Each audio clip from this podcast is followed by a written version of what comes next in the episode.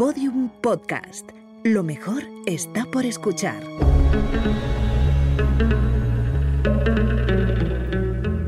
Dentro de la pirámide, con Nacho Ares, en Podium Podcast.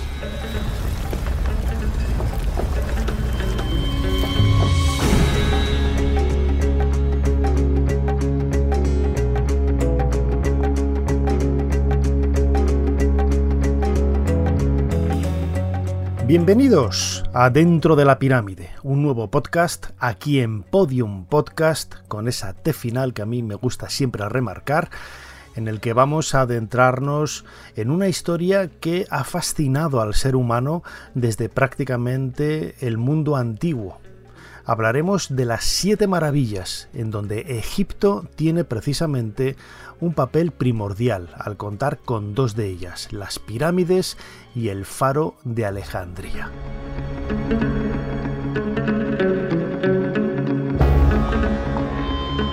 Hoy tendremos el último episodio de esta cuarta temporada una temporada en la que hemos abordado temas absolutamente increíbles. Especialmente muchos de ellos hemos hecho hincapié en ese centenario del descubrimiento de la tumba de Tutankamón. Hemos hablado también de la Gran Pirámide, con esos sensacionales eh, descubrimientos eh, relacionados con cámaras ocultas o cámaras secretas, hemos hablado de reyes, hemos hablado de monumentos, hemos hablado de cultura en realidad vinculada siempre con ese común denominador a las eh, maravillas del Egipto faraónico, no tanto las maravillas de ese mundo antiguo como vamos a hacer ahora referencia, sino también todos esos secretos y anhelos que la egiptomanía y nosotros como Egipto locos siempre nos ha gustado recordar. Precisamente hay diferentes plataformas de, de, podcast, sobre todo la aplicación de Podium Podcast, en donde vais a poder escuchar todos los episodios emitidos, todos los programas de dentro de la pirámide. Y sobre todo recordad también ese canal de YouTube dentro de la pirámide en donde todos los domingos por ejemplo a las 8 de la tarde tenemos un nuevo vídeo en el que podéis participar por medio del chat. A las 8 de la tarde hora de Madrid hora de la península y también lo podréis hacer a través de, otras eh, referencias que como siempre, como siempre, suscribíos al canal, suscribíos al podcast de Dentro de la Pirámide y cada uno de vosotros será un nuevo bloque en esa construcción maravillosa de enigmas, de historia, de fantasía también, de imaginación, de diversión en definitiva identificada, señalada con el antiguo Egipto. Comenzamos.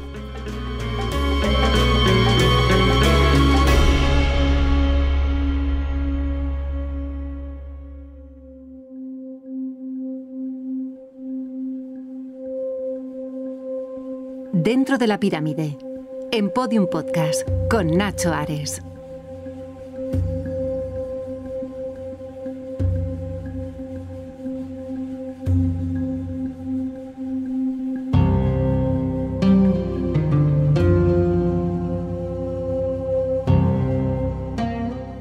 Decir Egipto es decir maravilla, decir descubrimientos, decir emoción.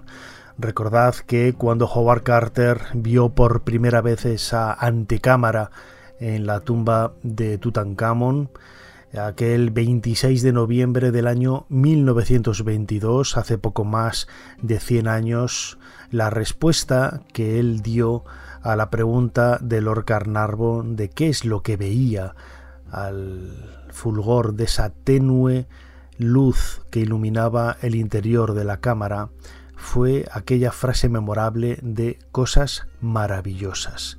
Y precisamente Hablar de maravillas del mundo antiguo es hablar de Egipto. Egipto precisamente tiene un vínculo muy estrecho, no, no solamente porque cuenta con dos de esas maravillas en, esa lista, recordad que la lista ahora la desarrollaremos eh, un poco más en, en profundidad, pero cuenta con algunos protagonistas que son realmente encomiables. ¿no?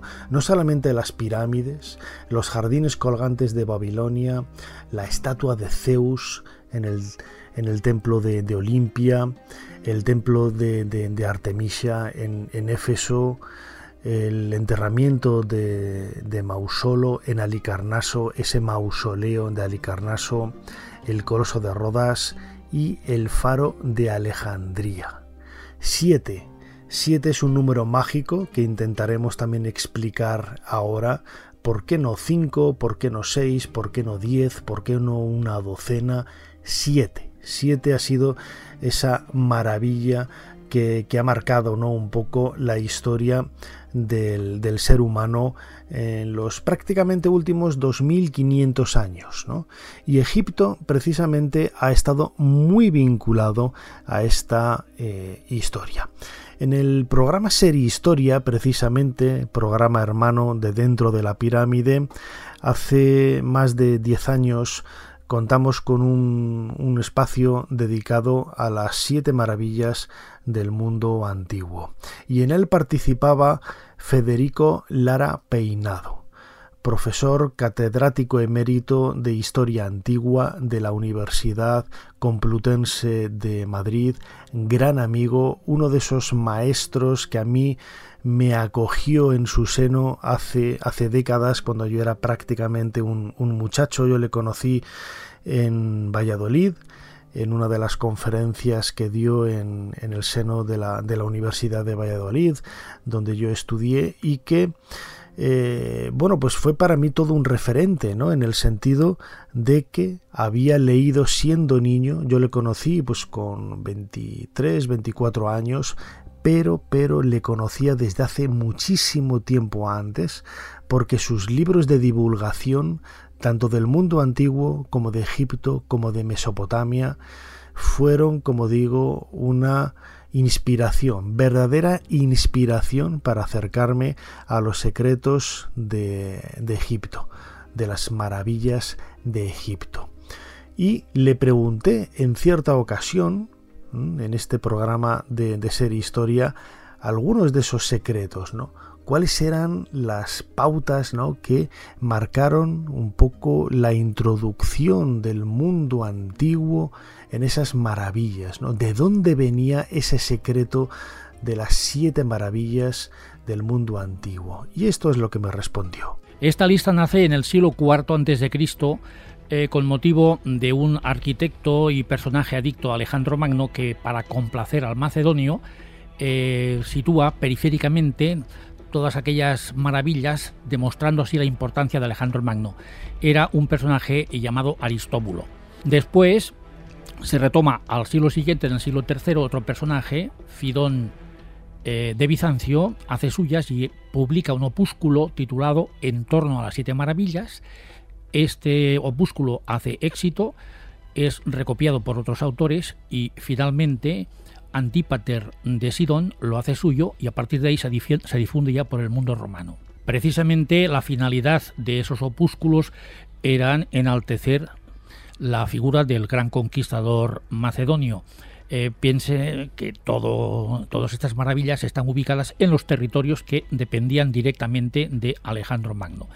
Posteriormente, con el transcurso de los siglos, se ha intentado añadir otros eh, monumentos maravillosos a esta lista, cual por ejemplo el Coliseo de Roma o por ejemplo la muralla china o incluso nuestro monasterio del Escorial, pero estas siete maravillas hicieron escuela y por tanto se quedaron ahí. Tenemos poco, sobre todo tenemos información escrita, eh, gracias por ejemplo a los escritores grecolatinos, por ejemplo el propio Filón de Bizancio, Plinio el Viejo, Heródoto, Ectesias, eh, Dionisio de Alicarnaso, en fin, hay una serie de documentos, pero siempre son muy distantes.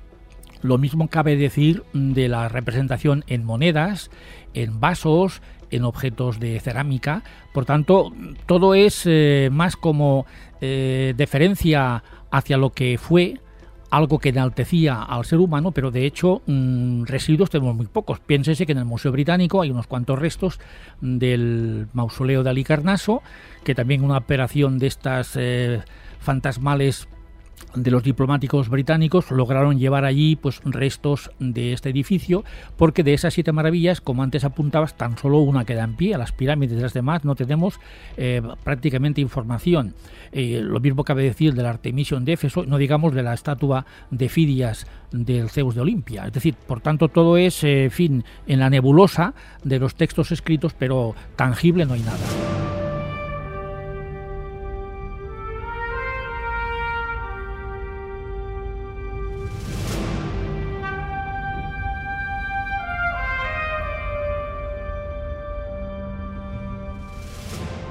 Precisamente es llamativo ¿no? que de esas siete maravillas del mundo antiguo no quede prácticamente nada. El recuerdo que tenemos hoy de ellas viene en gran parte de los textos antiguos con los que podemos reconstruir la historia no solamente de estos pueblos, sino sobre todo de la imaginación, de la fantasía, del recuerdo, que el ser humano ha proyectado sobre cómo debieron de ser esas maravillas que cautivaron al ser humano y a los descendientes de, Alejandro. Mm, hablar de las esculturas, como decía ahora eh, Federico Lara Peinado, de, esos trabajos encomiables que suscitaron la imaginación de los eh, viajeros en aquella época, a partir del, siglo IV, que es cuando comienza precisamente el helenismo, pues debió de ser algo sorprendente, ¿no? E intentar buscar una causa de por qué fueron estas y no otras las realidades que marcaron un poco la historia de la, humanidad, pues es un poco mm, complicado. El número 7, precisamente, siempre, siempre ha estado vinculado a la magia. Es un número que tiene incluso en la actualidad referentes que, intentan explicar ¿no? un poco el, significado de, nuestra realidad. Mm, vamos a escuchar ¿no? una vez más en, en la voz de Federico Lara Peinado cuál es la razón por la que fueron siete y no diez o doce o veinte las maravillas. ¿no? Cuando hablamos de, listados, no solamente de, las cosas más maravillosas, sino también queremos hacer un listado de, de las cosas sorprendentes, quizás hablamos de 10, hablamos de 20, ¿no? Los, los 10 eh, referentes más importantes que marcan un poco ese, ese imaginario colectivo. Pero ¿por qué el 7? Bueno, buscan explicación geométrica dada la característica del número 7, divisible por la unidad y por sí misma, que, que, lo comparte con otros números de la tabla periódica, sin embargo, a la hora de hacer eh, pues operaciones es un número, podríamos decir, virginal. Aparte, eh, sigue al número 6, que era el número básico en la escala numérica de los babilonios, el 6 es lo perfecto y por tanto el 7 ha de ser lo perfecto. Por tanto, eh, descansa en esta característica de valor simbólico.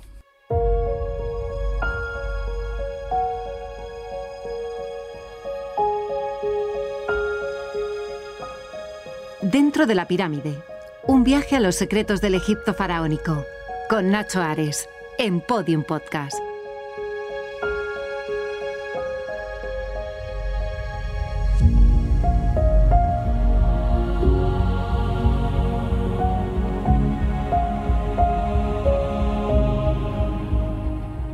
Decía eh, Federico Lara Peinado, ahora es interesante conocer, por, lo menos, o darse cuenta, ¿no? percibir el hecho de que este tipo de textos abren una puerta a un tipo de literatura que hasta entonces, y podría decir que era casi eh, restrictiva a un, puñado muy pequeño de, personas. Es decir, este tipo de, textos en donde se habla de las maravillas, al igual que la obra de Heródoto, que, es una referencia histórica, periodística, de lo que está sucediendo en lugares, pero no solamente describe lo que está sucediendo, sino lo que puedes mm, descubrir ¿no? desde el punto de vista del ser humano Esto nos permite conocer lo que podemos ver en otros lugares del mundo, en este caso del Mediterráneo Oriental. La descripción de estas maravillas, es decir, lo que es digno de ver, lo que es digno de verse cuando tú viajas a un sitio, abre una nueva perspectiva a lugares, a espacios, a geografías que van más allá de la simple mención de aspectos religiosos que siempre es lo que habían caracterizado a los elementos eh, humanos de un lugar determinado. Es decir, desde un punto de vista antropológico nos permite ver, me atrevería a decir que añade ese elemento de ocio, entre comillas, tan común ahora, por ejemplo, en las descripciones de, los lugares cuando se, habla de, ellos en, revistas, en, en, plataformas digitales, en redes sociales, etc. Las maravillas lo que hacen es añadir un plus de, es cierto, tienes que viajar a este sitio porque es un lugar sagrado, porque es un lugar vinculado a una divinidad determinada, pero también puedes disfrutar de ello desde un punto de vista más identificado con el ocio tradicional, con el divertimento, con lo que merece la pena, con esas maravillas que están vinculadas a lugares sagrados. Por eso es importante que se añadan detalles como las medidas, una descripción absolutamente detallada de cómo son esos objetos para que tú cuando una vez leídos los puedas observar in situ, porque en definitiva lo que buscan estos textos, estas listas, estas copias de unos a otros en, libros, es que tú vayas a ese sitio y disfrutes de esos lugares que merecen la pena ser visitados.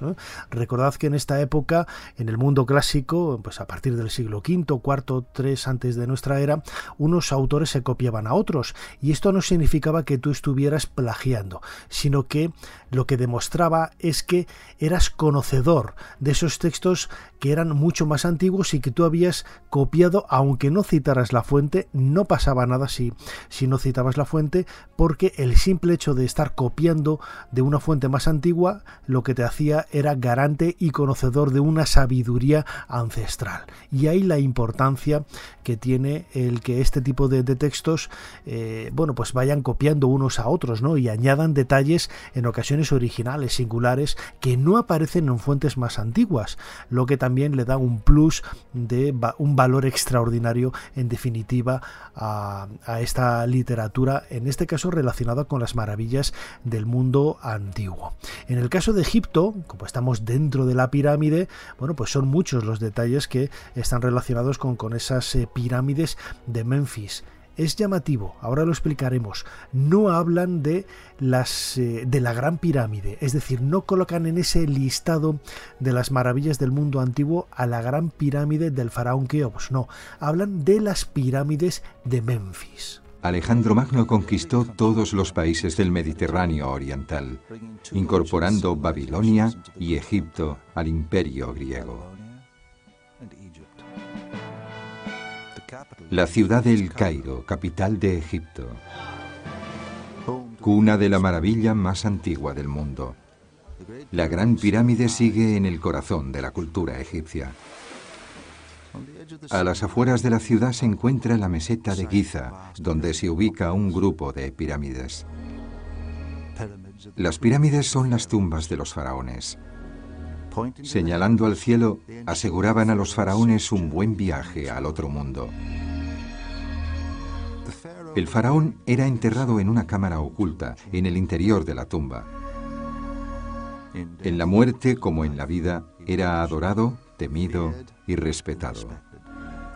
De las 80 pirámides del antiguo Egipto, la Gran Pirámide es la más grande. Fue construida en el año 2560 a.C. por el faraón Keops. Al igual que todos los faraones, Keops era más que un rey. Los egipcios creían que era la viva imagen de un dios que había bajado a la tierra.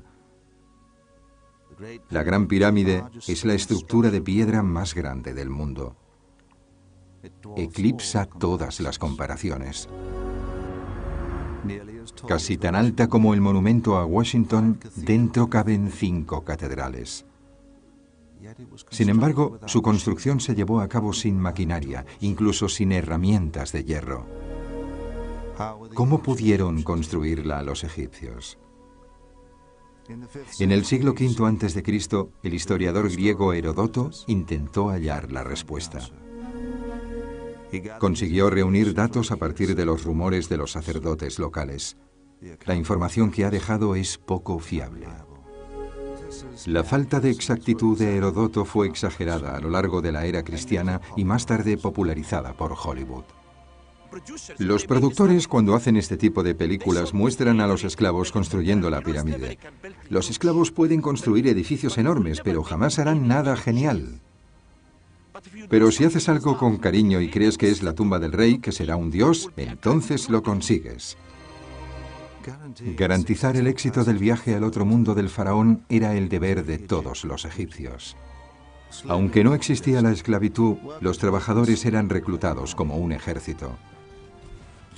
Durante las inundaciones anuales, los agricultores trabajaban en las pirámides. Era preferible a pasar hambre.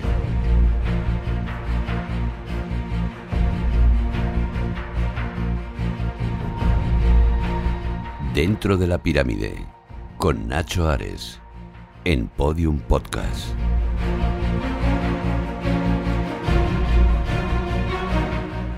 Escuchábamos un fragmento de un documental de televisión de Discovery, Las siete maravillas del mundo antiguo, en donde se hacía especial hincapié en un detalle que yo he comentado antes, ¿no? Eh, esa mención en las listas de los autores clásicos, en donde se habla de las pirámides de Memphis, precisamente hacen eso, mención a las pirámides de Memphis, casi un centenar, ochenta y pico. No hacen una mención exclusiva de la Gran Pirámide, es decir, no mencionan a la Gran Pirámide como una de las maravillas del mundo antiguo, sino que son todas las pirámides de, Memphis. De ahí que, por ejemplo, a mí me llama mucho la atención, ¿no? Cuando se hacen listados ahora un poco más modernos, ¿no?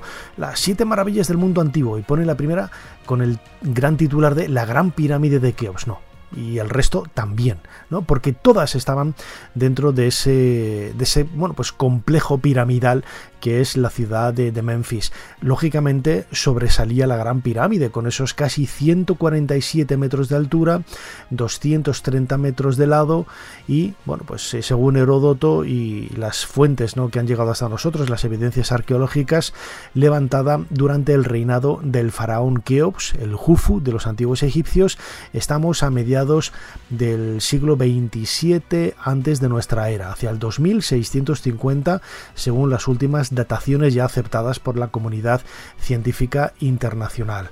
Hay un libro, por ejemplo, abro un paréntesis, eh, Los rollos del Mar Rojo, eh, un libro de, Pierre Talet, el, arqueólogo francés, y de Mark Lenner, el, egiptólogo eh, estadounidense, que hablan de los descubrimientos realizados en Wadi al-Jarf, en el Mar Rojo, en donde se, bueno, a partir de ese restos de papiro, ¿no? de, de, Merer, el, uno de los obreros, uno de los jefes de los obreros de la construcción de la Gran Pirámide, él habla del traslado de una serie de bloques de, piedra desde las canteras hasta la, hasta la base de, la pirámide.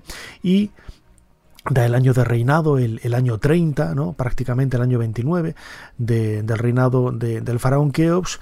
Y en este libro Mark Lenner y Pierre Talet lo que hacen es dar la datación de la Gran Pirámide ya en el 2650 antes de nuestra era. Es decir, casi 200 años antes de lo que podríamos ver en libros pues de hace 15 o 20 años. ¿no? Esto no es algo nuevo, es algo que ha evolucionado en las últimas 6-7 décadas. Si observáis, por ejemplo, eh, libros de la década de los años 1930-1940, esa datación que se da de la, de la Gran Pirámide hacia el 2300, 2400, bueno, pues ya vemos que se va superando, ¿no? Se va superando y son ahora, es, bueno, 200 años más antigua de lo que se pensaba, sobre todo a partir de las dataciones de carbón 14 que se pueden ver eh, bueno, que se han realizado en, la, a partir de la década de los años 1990 y, y 2000. Cierro paréntesis. La descripción que se hace en estos textos de, autores clásicos sobre la bueno las, obras ¿no? que aparecen en, estas eh, en estas listas ¿no?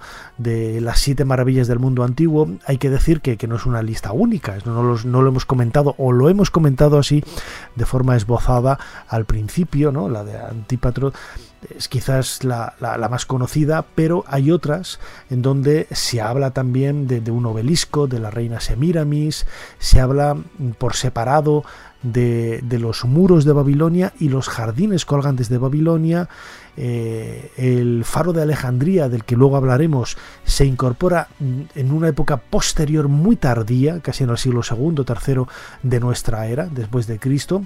Bueno, pues toda esta lista, ¿no? En definitiva, es lo que ha hecho que eh, con sus entradas, con sus salidas, eh, se haya convertido pues en una lista absolutamente maravillosa, ¿no? Valga la redundancia. Y lo único que dice es esos lugares que mm, merecen la pena ser visitados antes de morirse, añado yo, en el Mediterráneo Oriental, es decir, todo ese espacio eh, geográfico que rodeaba eh, el imperio conquistado por Alejandro Magno hasta su muerte en el año 323 a.C. A partir de ahí, bueno, pues ya se separa un poco todo, ¿no? Eh, mm, Ptolomeo I eh, se queda con, la parte de, Egipto y otros eh, generales de, Alejandro hacen lo mismo con, con otros lugares del antiguo imperio eh, alejandrino. Vamos a escuchar de nuevo a Federico Larpeinado, catedrático emérito de la Universidad Complutense de Madrid de, Historia Antigua, en donde en este fragmento del programa Ser Historia, el programa hermano de Dentro de la Pirámide, hace unos años nos hablaba precisamente de esas técnicas de trabajo, de, esos detalles tan importantes ¿no? que, que, ofrece la descripción de los autores clásicos y sus diferentes versiones sobre esta lista, ¿no? esta lista de las maravillas del mundo antiguo. Precisamente en Babilonia, por los informes que tenemos de las excavaciones de Robert Coldevey a comienzos del siglo pasado, eh, había otros elementos mucho más importantes que los jardines colgantes, como pudieron ser, por ejemplo, el templo de Marduk o la puerta de Istar, etc. De hecho, las últimas, eh, los últimos trabajos de una especialista inglesa, Gwendolyn Lake, apunta a la posibilidad de que existieron sí unos jardines colgantes, pero en Nínive, en la época de Asur-Nasir-Pal I o II, es decir, esto nos retrotrae al siglo VIII antes de Cristo. Los jardines colgantes de Babilonia no los cita ni siquiera Heródoto, que parece ser que estuvo en Babilonia, y por tanto es una lucubración precisamente de esos soldados de Alejandro Magno que quisieron engrandecer esta ciudad porque la había elegido como capital de su imperio. Es evidente que la técnica estaba asociada a estos monumentos. Pensemos, por ejemplo, en la estabilidad del coloso de Rodas que en contra de lo que se opina de que estaba con las piernas abiertas, parece ser que por la ley física hubo de tenerlas eh, naturalmente juntas. Eh, la estructura también del famoso faro de Alejandría, eh, en un cuerpo primero básico de planta cuadrangular, uno segundo de planta octogonal y uno tercero de planta circular, donde por encima estaría el juego de espejos para expander la luminosidad, demuestra unos conocimientos matemáticos y de ingeniería extraordinarios.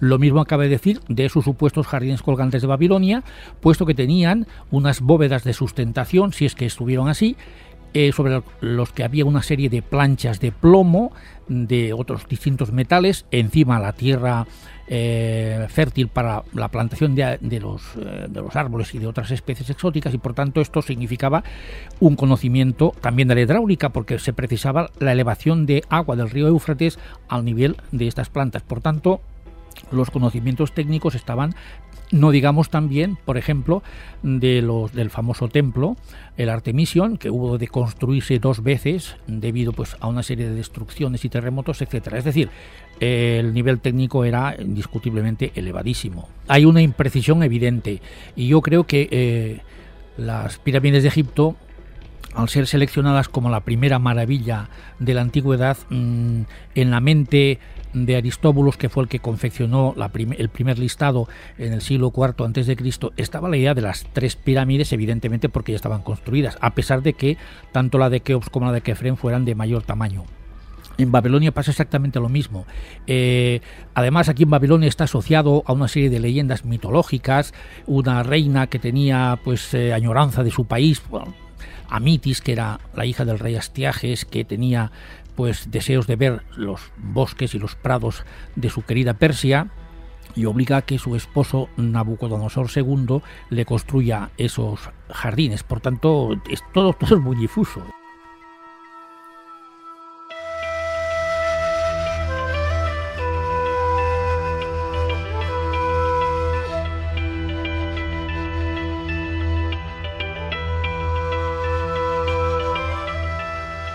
Decía antes, ¿no? Dentro de esa lista de las siete maravillas del mundo antiguo, la última en incorporarse fue el faro de Alejandría, que lo hizo pues varios siglos después del nacimiento de Cristo.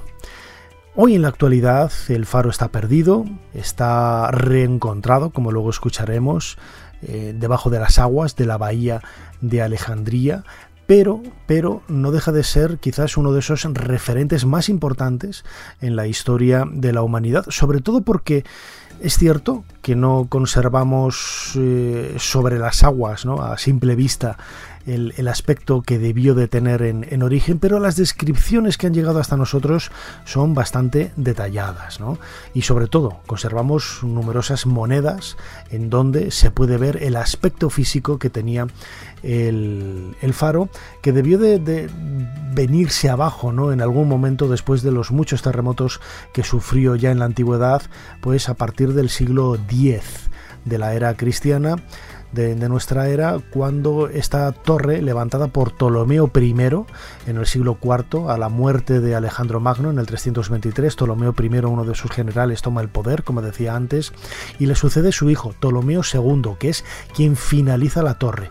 Una torre seguramente de unos 100 o 120 metros dependiendo un poco de las descripciones y del caso que podemos hacer a la exageración quizás también de, estos, eh, de estos autores y que, y que era utilizada como mm, luz, como luz para eh, guiar a los barcos que se aproximaban a las costas eh, egipcias. Hay que pensar que Alejandría, ya en este año, bueno, en este año, en este siglo, en el siglo IV, antes de nuestra era, era una de las ciudades, por no decir la ciudad más importante del mundo antiguo. Lo hemos comentado en otros podcasts en muchísimas ocasiones, ¿no? Eh, hasta entonces había sido Atenas, la Atenas de, Pericles, la Atenas de los grandes filósofos, la ciudad más importante, eh, el núcleo cultural de, aquella época, pero pero de pronto Alejandría, quizás por ser un punto de conexión entre Oriente y Occidente, es, eh, tomó su papel, tomó el papel de, Alejandría y esto es lo que convirtió Egipto pues, en uno, una de las metas más importantes de, todo tipo de sabios, de, todo tipo de, mercaderes, de todo tipo de, santos, incluso, ¿no? San Marcos se dijo dice la tradición, que estuvo evangelizando en, Egipto después de la muerte de, Cristo y él pasa por ser San Marcos el fundador de la iglesia ortodoxa alejandrina. Alejandría, en, definitiva, que es una ciudad que yo recomiendo siempre visitar, por desgracia, los monumentos que tiene son monumentos de época grecorromana, ¿no? Está la fortaleza de Kaidi Bey, que es una fortaleza medieval del siglo XV, creo que es, y que, y que está levantada en la orilla de, de, la bahía de Alejandría, pues cerca de la antigua isla de, Faros, ¿no? que es donde estaba precisamente el, faro. ¿no? Están también las catacumbas de Como el Sofaca, eh, uno de los enterramientos romanos más importantes. Está también la biblioteca, que se conserva la biblioteca de, Alejandría aparte, ¿no? muy cerquita de ese, de ese teatro, ¿eh? o de ese Serapeum también. La biblioteca moderna, de Alejandría, no confundir con esta antigua que acaba de mencionar, la biblioteca moderna, en donde se han colocado algunas de las estatuas descubiertas por eh, arqueólogos submarinos en los últimos años en, la bahía de Alejandría y ahí podemos ver, por ejemplo, uno de los grandes colosos de Ptolomeo II, a quien se le atribuye, como digo, la finalización del faro de Alejandría. Vamos a escuchar un nuevo fragmento de este documental de televisión de Discovery, Las siete maravillas del mundo antiguo, en donde se nos hace una pequeña introducción sobre la importancia que tenía el faro de Alejandría y sobre todo la ciudad, la ciudad que, que lo vio nacer hace prácticamente 2500 años. La última de las siete maravillas del mundo fue construida en la ciudad que dio a luz a todas ellas, Alejandría. La ciudad fue la primera metrópolis del mundo y su maravilla del mundo, el primer rascacielos. Conocida como el Faro, era una torre de iluminación que medía más de 120 metros de altura. Desde el siglo VII a.C. se habían ido construyendo faros por todo el Mediterráneo. Pero el faro era algo más que eso. Tenía otra función. En este caso, es una torre que expresa el poder, el control y el prestigio de la dinastía tolemaica, los reyes de Egipto en ese momento. Alejandría fue la primera megaciudad. Se construían palacios junto a palacios, pero el faro siguió superando a todo. Sin embargo, hay otro aspecto en el que Alejandría gana algún punto, mejor dicho, varios, sobre cualquier otra ciudad del mundo. Construido durante el reinado de Ptolomeo II, el faro anunciaba al mundo la grandeza de Alejandría. Diseñado por el arquitecto Sóstrato de Cnido, tardó 12 años en ser construido. En la parte superior había un gran horno siempre encendido. Proyectaba su luz dorada 50 millas mar adentro. Algunos documentos mencionan extraordinarios espejos que reflejaban la luz del sol y eran utilizados para quemar los barcos enemigos en el mar. El faro fue construido en tres partes. En la base se situó una torre cuadrada de 70 metros de altura. La segunda sección era octogonal y encima de ella estaba el equipo de iluminación. Se cree que en el interior había una rampa en espiral por donde los burros subían las cargas de combustible. Sabemos que había rampas en el interior y que los burros, por ejemplo, podían subir hasta lo alto de estas rampas con la carga. Pero cómo funcionaba exactamente sigue siendo un interrogante. La luz en la parte superior era producida por un horno y se proyectaba hacia el mar a través de grandes reflectores de bronce. Uno de los problemas de un faro sobre todo en un lugar como Egipto, relativamente pobre en árboles y madera, era el material utilizado para alimentar el fuego. Alejandría era el puerto más grande del mundo griego y probablemente la ciudad tenía acceso a muchas materias primas. Se han sugerido diversos combustibles que van desde la madera y el aceite a las grasas y resinas de los árboles. El faro fue construido de bloques sólidos de granito y piedra caliza. A diferencia de los altos edificios de la actualidad, sus paredes tenían que soportar todo el peso de la mampostería de encima.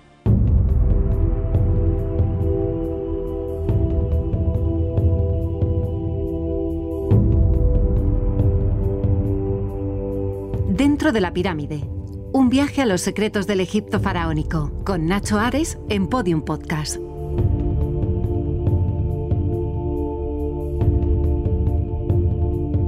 El faro fue redescubierto en los años 90 del siglo pasado, en la década de 1990, eh, por Jean-Yves Semperer, un, un arqueólogo subacuático francés que después de muchos años de, trabajo y de, estudio, siguiendo también las pistas de muchos de los propios eh, indígenas, ¿no? me atrevería a decir, los alejandrinos que trabajando durante años en la bahía, pescadores eh, que, solían sumergirse en las aguas de, de, Alejandría, habían visto en los fondos marinos, no a mucha distancia, apenas unos pocos metros, restos de columnas, restos de relieves, restos de puertas y sobre todo restos de estatuas, de estatuas que quizás era lo que más sobrecogía, ¿no? y lo que más atemorizaba a muchos de estos eh, alejandrinos. ¿no? Hay que pensar que eh, bueno, la religión musulmana y estas personas son muy supersticiosas ¿no? con, todo este tipo de, hallazgos y enseguida lo relacionan con los afrites, esos cuidadores de los lugares sagrados ancestrales de los, los faraones, con, esos jinas, etcétera, etcétera, etcétera. ¿no? Eh, comenzó la, la excavación y es cierto que pudieron sacar algunos de los bloques de piedra, eh, lógicamente la mayor parte del faro de Alejandría eh, permanece bajo las aguas de, de, la propia ciudad de, Alejandría. ¿no? La arqueología subacuática es una de las técnicas más costosas que, se llevan a cabo. Eh, no solamente es muy difícil de trabajar debajo del agua, sino que los equipos, eh, todo el material que hay que utilizar, porque hay que drenar arena en ocasiones para poder mover algunos de los objetos. Todo ello implica la necesidad de una embarcación o varias embarcaciones que se toman como eh, bueno, punto de, trabajo a partir de los cuales se, puede, se puede realizar, como digo, esas tareas de, arqueología subacuática. Es muy cara, es muy cara y de ahí, por ejemplo, que eh, Janis ha, publicado absolutamente todo lo que ha sacado. Tiene varios libros que son extraordinarios, además de las, además de las publicaciones científicas en artículos, tiene mm, revistas, en revistas y sobre todo libros de divulgación que son realmente, como digo, extraordinarios. Y en este nuevo fragmento de las siete maravillas del mundo antiguo, este documental de Discovery, vamos a escuchar al propio Yaniv Sempegeg eh, contándonos un poco la, historia de ese descubrimiento y la importancia que ha tenido en definitiva para bueno, pues recuperar la memoria de esas siete maravillas del mundo antiguo y en este caso de la séptima maravilla del mundo antiguo, el faro de Alejandría.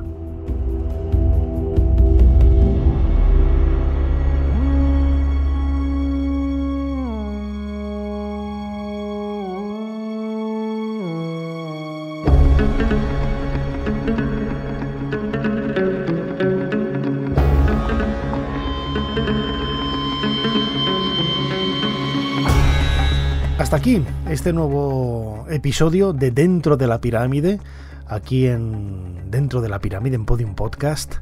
Muchísimas gracias a todos los que nos habéis estado siguiendo a través de, las diferentes plataformas a lo largo de esta eh, cuarta temporada de Dentro de la Pirámide.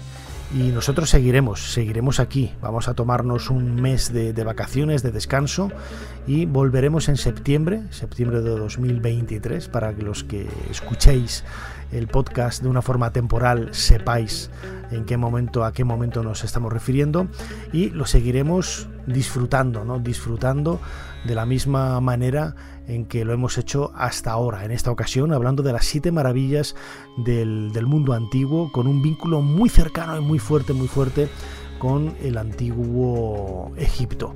Solamente nos queda cerrar esa puerta de nuestra particular pirámide de, de misterios y de enigmas para despedirnos y regresar la próxima temporada.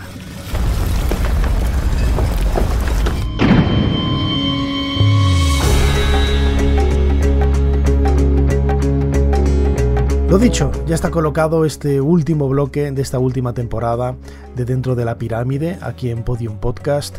Muchísimas gracias a todos por haber estado ahí y habernos seguido con, tanto entusiasmo.